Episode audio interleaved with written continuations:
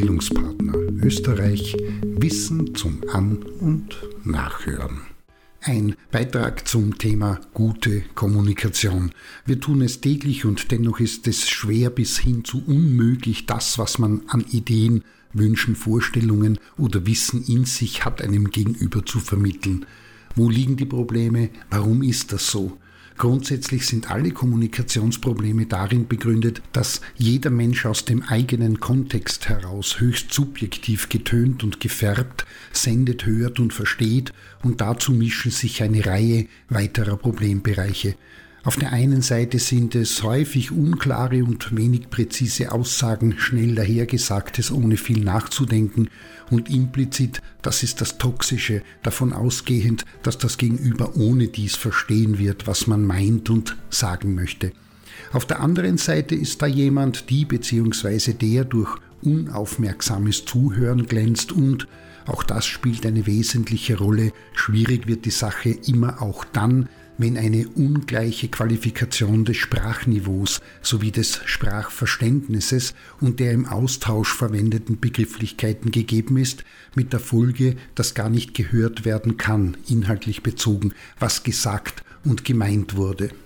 Dazu der auch nicht selten anzutreffende Umstand, dass das, was gesagt wird, so ganz und gar nicht mit dem, das die Sprache begleitet, beispielsweise das Blickverhalten, der Gesichtsausdruck, die Lautstärke oder die Körperhaltung übereinstimmt. Ein immer noch wenig beachteter, aber wichtiger Umstand ist die physische und psychische Befindlichkeit, im Besonderen die Gemüts- und Emotionslage, die eigene wie auch die des Gegenübers, die zum Zeitpunkt des Austauschs vorliegt. Und schließlich gibt es noch eine ganze Reihe von sogenannten Umfeldfaktoren, Lautstärke, Zeit, Örtlichkeit, Status des Gegenübers, Anlass und ähnliches, die einen guten, wechselseitigen und von Verstehen getragenen Austausch miteinander erschweren und einschränken. Faktum ist, alle diese Aspekte führen, wenn nicht passend unweigerlich zu Nichthören, Missverständnissen, Fehlinterpretationen, Problemen im Verstehen, nicht selten zu nicht passenden emotionalen Reaktionen auf und insgesamt zu wenig effektiver bzw. effizienter Kommunikation. Also auf der einen Seite ist jemand der bzw. die eine Nachricht und das nicht nur in einem Kanal sendet und auf der anderen Seite wer der bzw. die diese Botschaft bzw. Nachricht respektive Information oder den Inhalt im besten Fall empfängt und das nicht nur als akustische Schwingungen, sondern das, was eigentlich damit gemeint ist und vermittelt werden sollte, respektive wurde.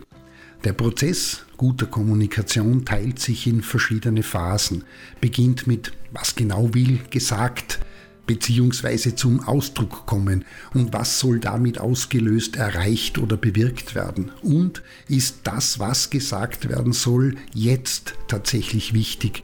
Und wenn das klar ist, das dauert in der Regel seine Zeit, wenn Frau, Mann und divers darüber nachdenkt, dann muss zunächst von der sendenden Person der Inhalt reduziert und kodiert werden. Und zwar in der Weise, dass es das Gegenüber trifft, beziehungsweise die Wahrscheinlichkeit steigt, dass dieses auch versteht.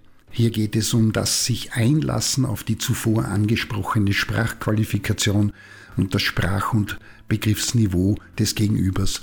Bevor es an das Senden geht, macht es zudem Sinn, sich Gedanken dazu zu machen, ob jetzt der Zeitpunkt passt, beziehungsweise zum geplanten Zeitpunkt des Gesprächs der richtige Rahmen gegeben ist und genügend Zeit zum Austausch zur Verfügung steht.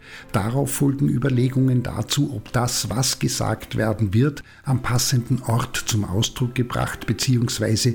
dem Gegenüber angeboten wird und zur eigenen wie der psychischen und physischen Situation und Verfassung des Gegenübers passt und schließlich geht es um die optimale Ausschaltung respektive Beseitigung möglicher Umfeldstörungen für die Zeit des Austausches miteinander.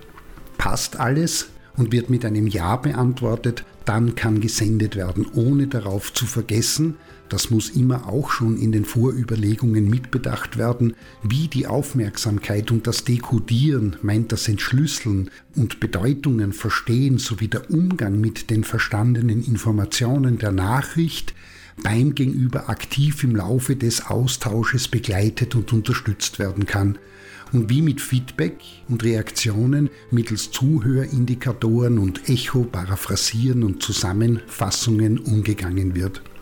In diesem Sinne, gesagt ist nicht gehört, gehört noch nicht verstanden, verstanden nicht automatisch einverstanden und ja gesagt noch nicht wirklich zugestimmt. Wer sich genauer mit den Elementen, den Phasen und dem Prozess der Kommunikation vertieft beschäftigt, wird unmittelbar bemerken, dass sich die Häufigkeit des Austausches verringert, die Kommunikation insgesamt erheblich verlangsamt und das ist das besonders angenehme, sich am Ende ein Mehr an Verstehen einstellt. Und für den Fall der Fälle, dass man Zweifel hat, kann es hilfreich sein, das hat sich in der Praxis auch bestens bewährt, wenn Mann, Frau und divers von einem direkten Austausch in verbaler und nonverbaler Kommunikation Abstand nimmt und die schriftliche wählt.